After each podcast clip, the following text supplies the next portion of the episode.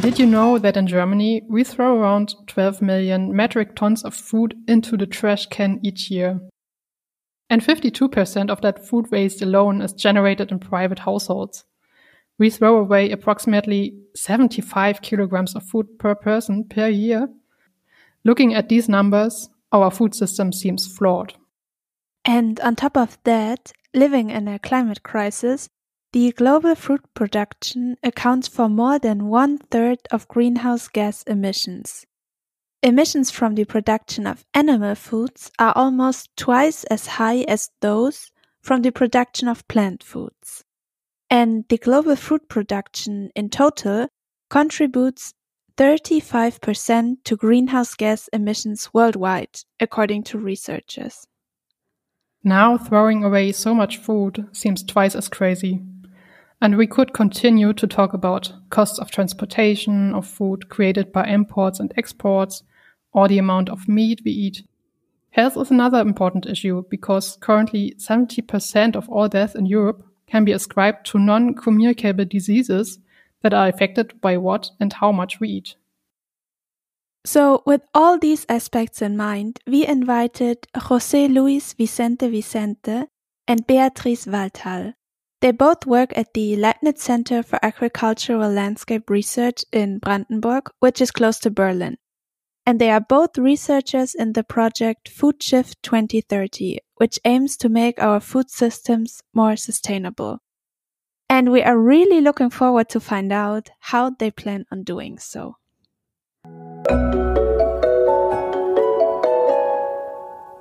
Querfeldein Podcast. Wir reden über die Landwirtschaft der Zukunft.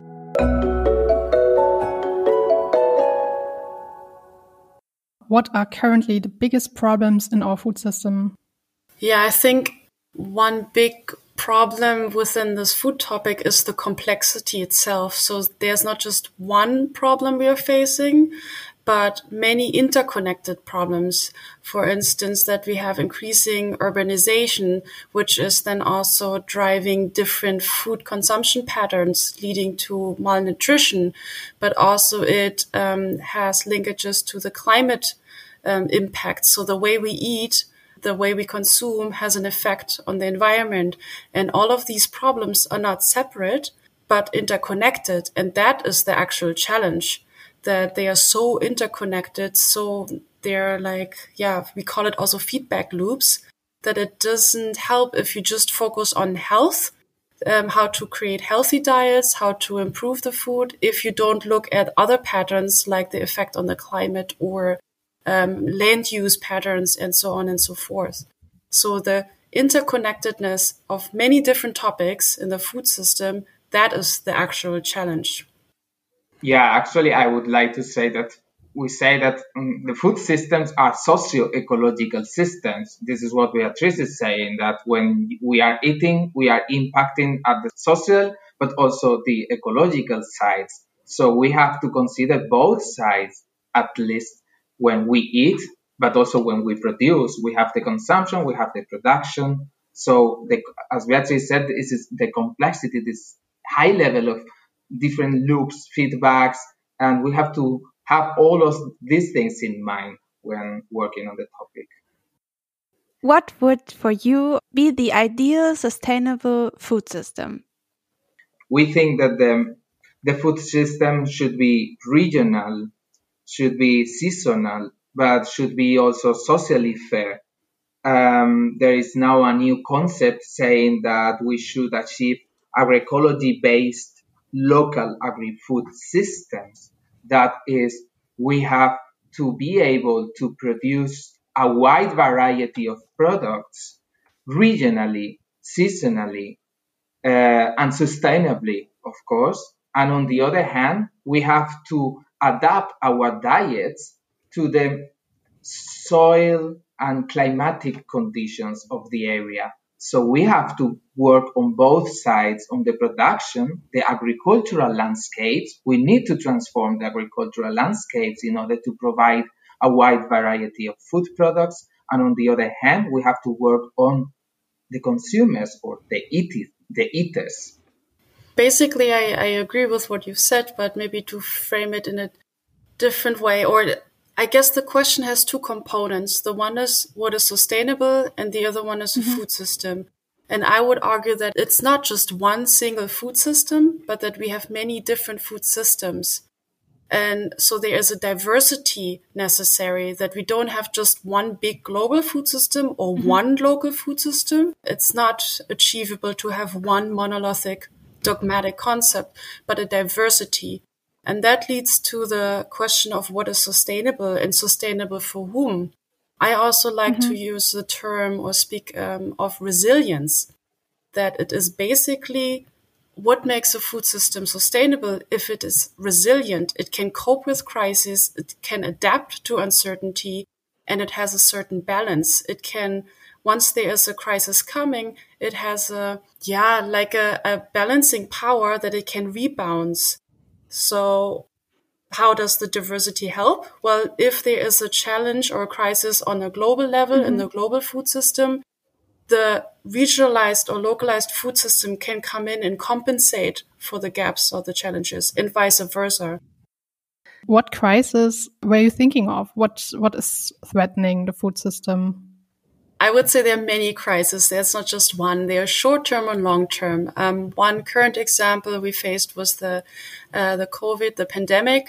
We saw lots of interruptions in the seemingly perfectly functioning system, but then there are also long term crises we see, which is the climate change. But I would also say the social question is a crisis. We can see that that healthy food is not just a question of the so-called, I would say, global south or like countries in South America and Africa and India and Asia. Mm-hmm. It is also a problem in Western countries where, yeah, we, we've lost also our judgment of what is actually healthy and how much is healthy.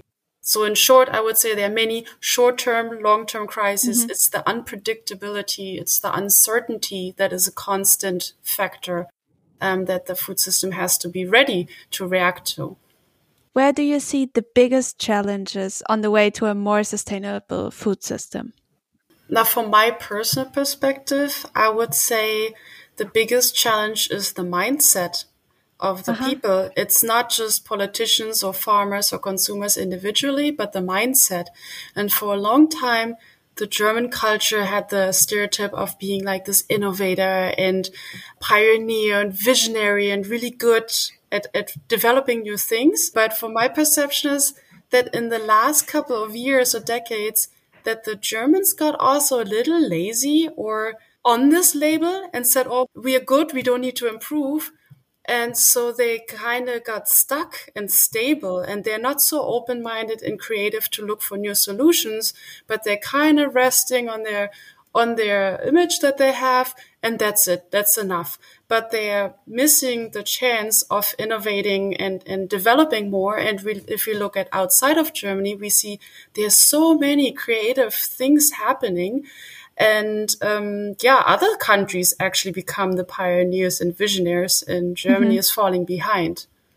The other thing, we have a good instrument now in the European Union, which is the farm to fork strategy, which in theory it is perfect, but it is completely isolated from the common agricultural policy. The European Union is not able to link them at this moment. So if you don't link the farm to fork with the common agricultural policy, there is no solution. So mm-hmm. we should not isolate the German system from the whole European system. So I, I, was just asking myself, these food hubs are not intended to replace existing infrastructures like supermarkets. So we can demonstrate that it is possible to create alternative food networks because if you want to create an alternative food system, you have to start with, as Beatrice said before, with small alternative food networks and then somehow create a system, a huge system which is more interconnected. And yeah, I would like to be a little bit more radical uh, now in the way that yeah, I think that now we should be in this transition phase where supermarkets should be able to live or co-live with uh, the alternative food networks. But eventually, these alternative food networks should be more important than the supermarkets because the supermarkets and the globalized food system is the cause of the problem we are facing at this moment, the planetary emergency. So in, eventually the supermarkets should be just as Beatrice said, for some specific products, you cannot produce in the area. And then for the normal things, normal, the like vegetables, fruit, uh, the basic things, you can go to the CSA farms. If change is coming, what does that mean for the prices? I am environmental scientist, sorry, mm-hmm. but for me, prices are something artificial. So you can modify the prices however you want. Now we are the prices, the food prices we have in Europe, they are artificially low because of they are highly subsidized. So the European Union decided to subsidize some products and not other products prices in organic farming and agroecological farming are very high because they are not subsidized.